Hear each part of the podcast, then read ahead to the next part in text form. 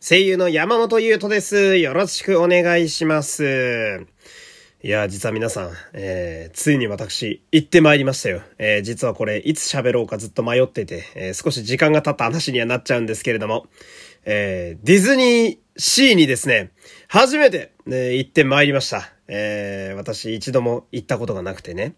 29年生きてきて、一度も行ったことがなかったんだけど、えー、ようやく誘われましてね、えー、ディズニーに行ってまいりましたよ。えー、まあ、がっつりデートなんですけど。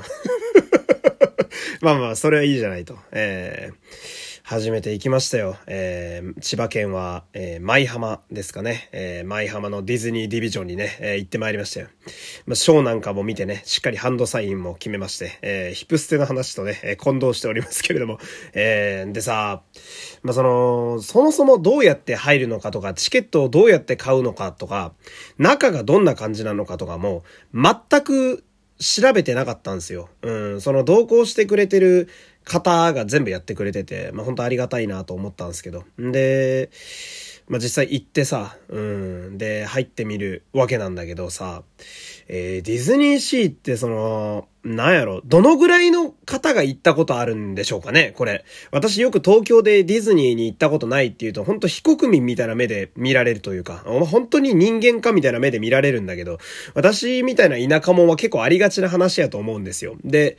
で、どのぐらいの方が C 行ったことあるかわかんないんで、喋って伝わるかわかんないんですけど、あの、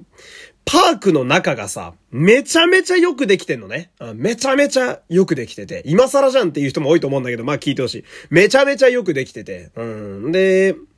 まあ C の中は、その、それぞれのエリアごとに、まあ国だったり、えー、世界観がそれぞれ違ったりするんですよ。なんか、イタリアがモチーフのエリアがあったり、フランスがモチーフのエリアがあったり、あの、国じゃなくて、例えば深海、海の中がモチーフのところがあったり、みたいな。で、その、なんだろうな。まあもちろんディズニーといえばアトラクションだと私は思うんですけど、その、あまりにもすごいよくできてるから、適当に歩いてるだけでだいぶ楽しいのね。うん、めちゃめちゃ楽しくて。で、私にとってはさ、すべてが初めて見る世界なわけじゃないですか。もう、なんか紹介されるたびに、おー、洒落てんなーしか出てこないんですよ。なんか、豆なとこやとゴミ箱とかもそれぞれのエリアで違うし、あとなんか園内を移動してる電車だったりだとか、えー、なんか車とかバスだったりもなんかそれぞれ微妙に違ったりなんかするし、んで、それぞれの世界観に合わせて、あの、ディズニーのお土産だったりね、えー、グッズだったりを買えるショップも全部違う。もう内装とかも、その映画の中の世界観をそのまま出したみたいな。アラジンのエリアだったら、アラジンみたいなインドっぽい、あの、がっつり城みたいなエリアの中にショップがあったりなんかして。うん。で、アラジンやと、正面から入ると平民の気分で入れるんだけど、裏口から入ると王宮の気分で入れたりなんかしてさ。うん。で、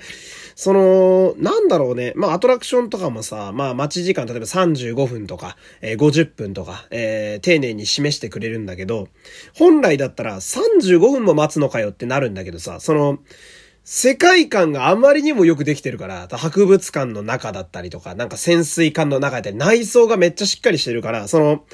見てるだけで勝手に過ぎていくのね、待ち時間が。だから待ち時間が待ち時間じゃないのが俺はすごい作り込みなんだなって思ったりなんかして。えー、んで、キャストの方とかもね、そのいっぱい本当にたくさんいらっしゃるんだけど、カメラキャストって言ってカメラ撮る人やったり、まあ普通に誘導案内してくれるキャストさんやったり、えー、飯を売ってくれるキャストさんやったり、いろんな掃除してる方とかもいっぱいいたんだけど、制服がめっちゃかっこよくて、うん、すげえおしゃれなのよ。んで、なんかその、それぞれ役職というか、えー、与えられた役目ごとに、まあ、色とかデザインが全部違ったりもあるし、例えば、インディ・ージョーンズのエリアに行くと、なんか探検隊みたいな格好してたりするのね。うん、トレンチコートとか着てさ、あまさに、全員がそのまま探検に行けるような服装してたりだとか。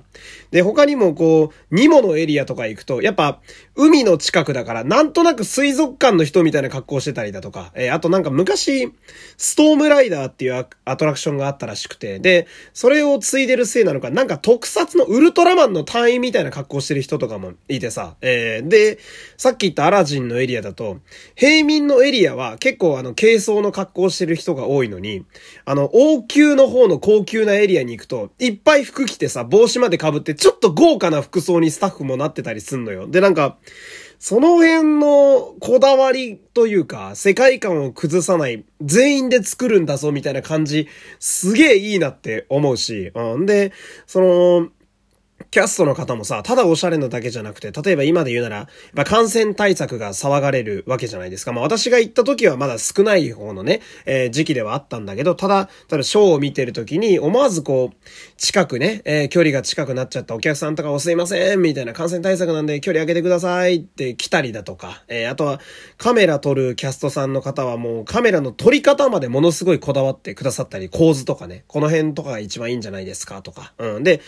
あの、ゴミを拾ってるおじさん。これもあの、キャストらしいんだけど、この人もなんか、俺はやら、やれなかったんだけど、時間なくて。初めてですって言うと、ようこそいらっしゃいましたみたいな感じでね、すげえ歓迎してくれたりだとか、その、キャストの方の心遣いとプロ具合にもすごい感動したし、みんなで、この世界観とこのパークを作ってるんだよって心意気をものすごい感動したし、うん。んで、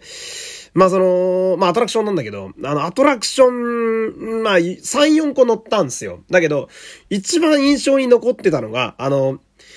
ファンタスティックフライトソアリンってやつがあって、うん、これは、なんだろうな、えー、っとね、飛行機に乗って、あの、世界中の、あの、例えば、えー、グランドキャニオンだとか、万里の頂上だとか、えー、ナイアガラの滝だとか、こう、世界中の有名な箇所を、えー、飛行機に乗りながら飛んでいくっていうアトラクションなんですけど、うん、これ、ソアリン乗ったことある人ならすげえわかると思うんだけど、めちゃめちゃ感動するな、あれな。めちゃくちゃ感動したわ、俺、あれ、すっげえいいなと思って、うん、あの、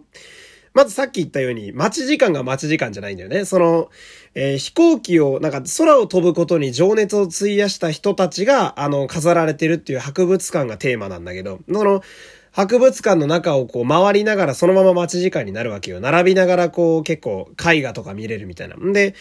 で、始まる前まで大広間に集まったらさ、なんか大きい女の人の肖像画みたいなところに全員が集められたお客さんが。えー、で、そこから、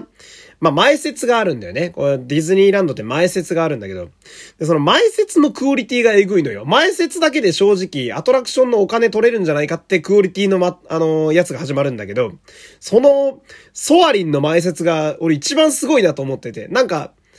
パッと見絵なのよ。えー、え、完全に絵なんだけど、その、女の人が上を向いて手を組んでるっていう感じの絵なんだけど、えー、スタートしたら、その、まあ、もう映像とかじゃなくて普通に絵だったものが急にパッて映像に変わって、中でその女の人、まあおそらくこの人がソアリンだと思うんだけど、ソアリンらしき人が喋り出すのよ。なんか、皆さんこんにちはみたいな。で、それがさ、なんていうの、その、なんて言えばシームレス？なんていうのも変化がわからないレベルで急に始まるから、あの、ハリーポッターの絵が話しかけてくるやつとかあるでしょ？新聞が喋ってるやつとか。あれみたいな感じなのね。その、ふわーって、パって変わるなと思ったら、皆さんこんにちはみたいな、喋り出したぞみたいな。え、絵が喋ってんだけどみたいな。うん。で、その一連のやつ終わったらさ、もちろんその映像も素晴らしくて、終わったら、ぜひ、あの、空の旅を、とかつって、またそのソアリンのお姉さんが絵に戻るわけよ。絵に戻ったらさ、あの、映像が一瞬でさっきの絵に戻るわけ。どういう手品使ってんのかわかんないんだけど。で、近くで見てもやっぱ絵なのよ。さっきまで俺のことを説明してくれたソアリンずっと絵なのね。うん。え、ええー、とか思って。どうなってんだよ。で、ここまでまだ何も始まってないのね。前説なのよ、これ。うん。で、まあ、さっき言った、えー、ファンタスティックフライトソアリンっていうね、その、でかい飛行機に乗ってさ、各地を飛ぶわけなんだけど、